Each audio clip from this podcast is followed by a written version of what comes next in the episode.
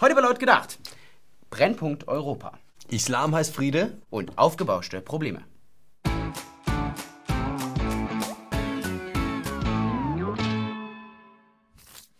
Anfang der Woche gab es Brandanschläge auf Signalkabel der Deutschen Bahn.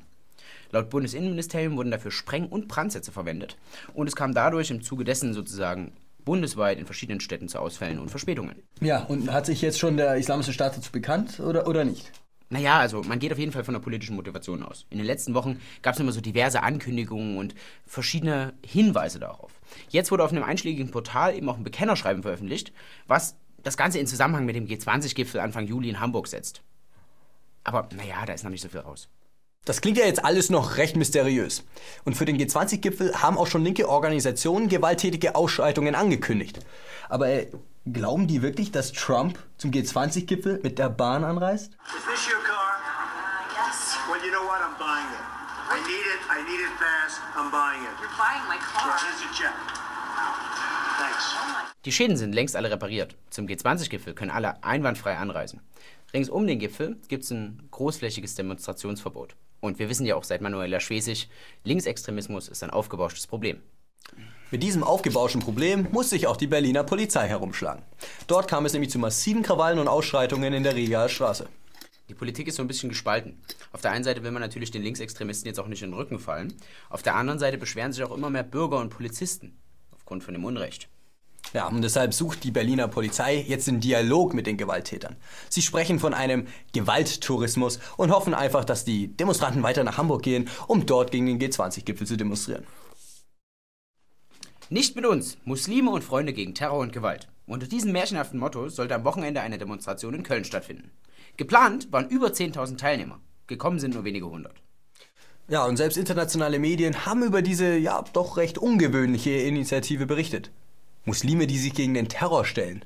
Eine Schlagzeile, die man seit langem sucht und jetzt auch ganz gern liest. Nicht wie diese Fake News da aus London.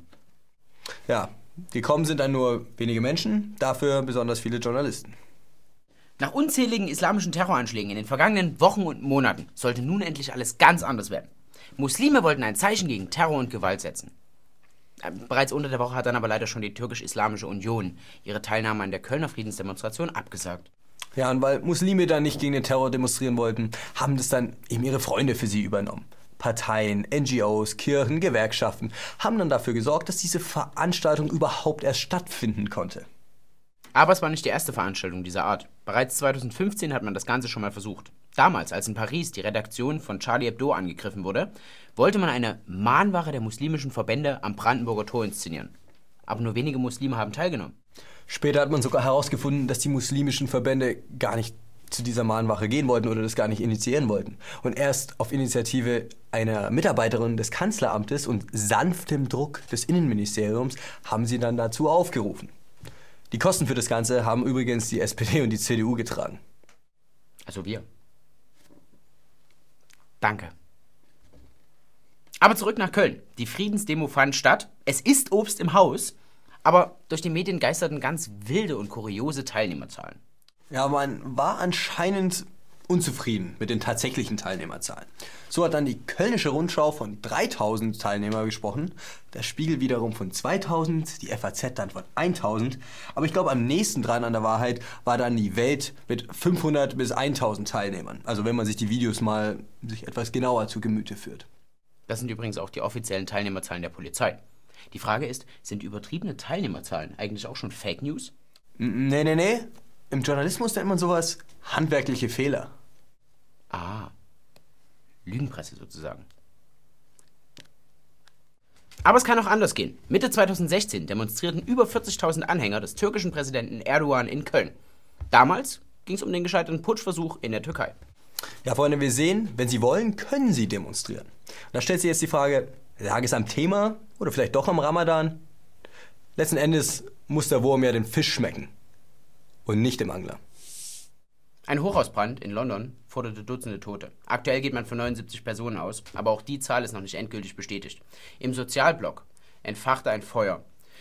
Die kürzlich angebrachte Fassadenverkleidung ging einfach lichterloh in Flammen auf. Und auch in Portugal sorgt ein Feuer für Dutzende Tote. Ein Waldbrand ausgelöst durch einen Blitzeinschlag. Und durch die starken Winde konnte es sich sehr rasch verbreiten.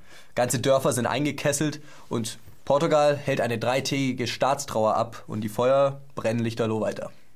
Auf den ersten Blick sind beide Fälle völlig verschieden. Aber in beiden Fällen haben die Behörden versagt. In England werden die Behörden dafür scharf kritisiert, dass sie die Dämmmaterialien an der Außenfassade überhaupt erst zugelassen haben. In Portugal dauert es Stunden, bis die Polizei am Einsatzort ist. In beiden Fällen mussten Menschen ihr Leben lassen. Ja, der Staat muss eben sparen. Und jedes Jahr steht immer weniger Geld für den Haushalt zur Verfügung. Und um die Vorgaben der EU einzuhalten, sind nun mal massive Einschnitte erforderlich. Ja, die gemeinsame Wirtschaftspolitik der Europäischen Union offenbart nun ihre Schwächen. Es ist immer weniger Geld vorhanden, um die grundlegenden staatlichen Aufgaben zu erfüllen. Auch in Deutschland steigt die Zahl der Beamten stetig, die den Anforderungen ihres Berufs einfach nicht mehr gewachsen sind. Und das in einer Zeit, in der der Staat der nie dagewesenen Herausforderung durch massenhafte Zuwanderung und islamischen Terrorismus gegenübersteht. Ja, Freunde, das war's dann mit der. Wie vielen Folge? 6575. Genau, danke fürs Einschalten, danke fürs Abonnieren, Kommentieren, Korrigieren, Teilen. Und meldet euch unbedingt bei GAP AI an. Das ist so ein bisschen wie Twitter, bloß ohne Heiko Maas. Also wenn ihr Bock habt, kommt ihr da auch hin und folgt uns. Ansonsten, wir haben 6000 Follower erreicht. Das ist mega geil, Freunde. Von daher Dankeschön dafür, bleibt weiter dran, erzählt euren Freunden, Familien und Meerschweinchen von uns. Und Mega geil sind auch die Patreons und die Paypals. Danke für alles. wir hätten Sehen Bock auf neue Woche. Post von euch. Kekse, Kekse wären richtig geil. Muffins, Geile Sache. So, Donuts. so, so fettes Zeug. So. Also nicht, dass wir Fett werden. machendes Zeug. Fett machendes Zeug. Sommerfigur ist eh vorbei. Ich kann es mir ja leisten. Also, haut rein. Alter.